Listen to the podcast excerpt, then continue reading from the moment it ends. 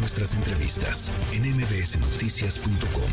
Escuchas a Ana Francisca Vega salió un nuevo estudio, un estudio que tiene que ver con la forma en cómo la Organización para la Cooperación y el Desarrollo Económico, la OCDE, eh, pues evalúa a los países miembros de la propia organización eh, en términos de distintas áreas. En este caso salió el estudio de las áreas de salud. La verdad es que México, eh, pues muy mal parado con respecto a muchos indicadores eh, y eh, eh, por eso le queríamos platicar con esta, esta tarde-noche con el doctor Javier Tello, analista en políticas de salud, porque tú has estado dando un seguimiento importante tanto a lo que ha estado pasando en los últimos años en el sector salud, Javier, como justamente a estos indicadores, como por ejemplo cuánto gasta México en comparación a otros países por paciente, cuántos pacientes se mueren en el sistema público versus los pacientes que fallecen eh, por distintas causas en otros lugares. En fin, eh, hay, hay creo que eh, interesantes e importantes variables que, que platicar acá, Javier.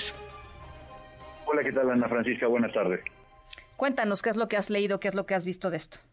Mira, el día de ayer estuvo circulando en las redes sociales, este, todo el mundo, la mayor parte de la gente seguramente la vio, y de, porque de hecho hasta estaba en WhatsApp ya, una gráfica de color verde con, con, varios puntitos en donde se veían varios países y se veía cuánto habían gastado en su sistema de salud en uno de los ejes y en otro de los ejes se veía cuál era la mortalidad evitable en esos países. Eh, si tú lo ves, eh, primeramente, lo, que te vas a encontrar es que el país que más gasta en salud es, son los Estados Unidos, pero no necesariamente eso les va muy bien. Es por eso que, es uno de los sistemas más ineficientes. Gastan muchísimo dinero y muere mucha de su gente de manera innecesaria, a diferencia de los países europeos que gastan bastante, pero logran salvar vidas y tener sobrevidas de su gente mucho mayor. Sí pero en un extremo de la gráfica.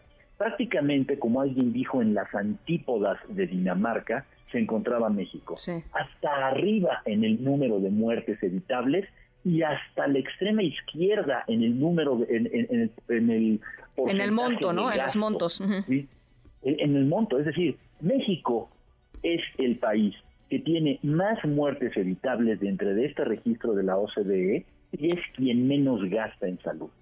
Es decir, en México está muriendo la gente de una manera relacionada al poco gasto en salud que se tiene. Ese fue el primer hallazgo que, bueno, el, que se encontró y el que y el que le dio la vuelta a las redes sociales. Pero hay que decir que, como estabas mencionando, este reporte tiene cosas muy interesantes en las cuales a México no le va mal, le va bastante mal.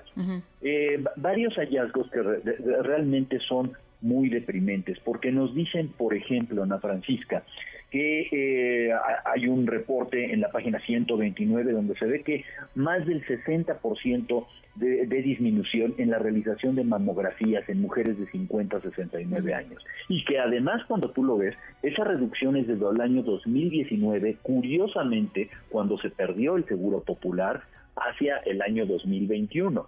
Entonces es muy peligroso ver cómo nuestras mujeres están perdiendo algo tan elemental como debería ser una cobertura de un diagnóstico. Lo mismo ocurre para el diagnóstico del, del cáncer cervicouterino.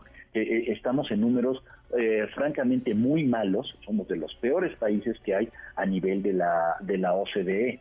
Vemos cómo las cifras de vacunación infantil están en históricos, los históricos más bajos, lo cual no es una sorpresa, tú y yo ya lo hemos platicado aquí, hay documentación que nos dice la, la subinversión que hay que, eh, eh, en, vacunación y la falta de vacunas que hemos tenido.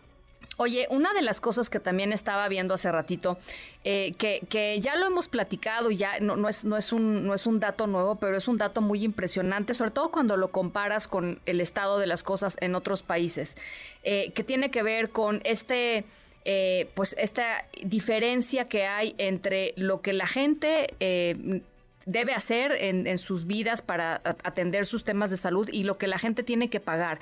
Eh, normalmente en, los países de la OCDE es menos de una quinta parte del ingreso de un hogar que se va a, pues, a tener que pagar o medicinas o algún análisis, digamos, que no les pueden hacer en el sector público.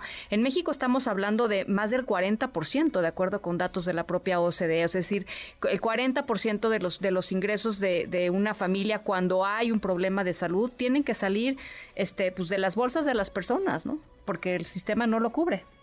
Exactamente. Y, mira, eh, como tú dices, ¿no? Esto finalmente está documentado, pero es algo que ya, que ya habíamos visto y que, eh, vaya, tenemos la evidencia interna. Tú recordarás el eh, resultado de la encuesta en salud, la encuesta de salud y nutrición del año 2022, en donde francamente podemos hablar, a falta de una mejor palabra, de una deserción de los servicios de salud del Estado hacia la medicina privada.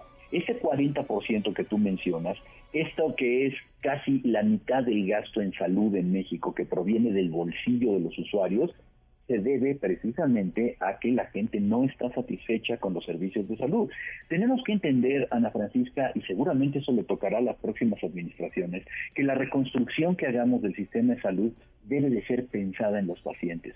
¿Qué hacemos para que la gente no tenga que recorrer 10 kilómetros para llegar a la clínica que le corresponde y si no la van a castigar y donde no va a haber medicamentos porque solamente tiene derecho para, para adquirirlos en esa farmacia. Ana Francisca, lo he dicho varias veces, una mamá que tiene dos niños con mocos necesita ir a la farmacia de la esquina que le resuelvan el problema y regresarse a su casa porque tiene que ir a trabajar. Es en eso en lo que deberíamos estarnos eh, eh, pensando pero el sistema está hecho para el sistema, no para los pacientes, y estos son los resultados. Una subinversión terrible y el 40% de la salud pagada del bolsillo de los usuarios. No, bueno, es que eh, de veras cada, cada eh, pues eh, variable que, que, se analiza es que México está básicamente en los lugares más, más bajos este, de, de todas y cada una de las tablas, ¿no? Es, es de veras... Hay, que decir una cosa, ¿eh? Tenemos unos excelentes resultados y eso hay que decir ¿eh? es un mérito histórico en disminución del tabaquismo. México es de los países con índices de tabaquismo más bajos, afortunadamente, ¿no?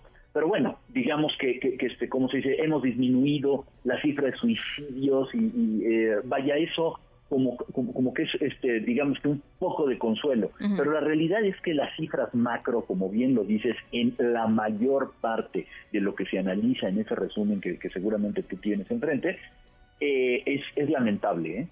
Bueno, pues ahí está. Eh, Javier Tello, te mando un abrazo. Muchísimas gracias siempre por arrojar un poquito de luz en estos temas. Que estés muy bien, te mando un abrazo a ti. El doctor Javier Tello. Noticias.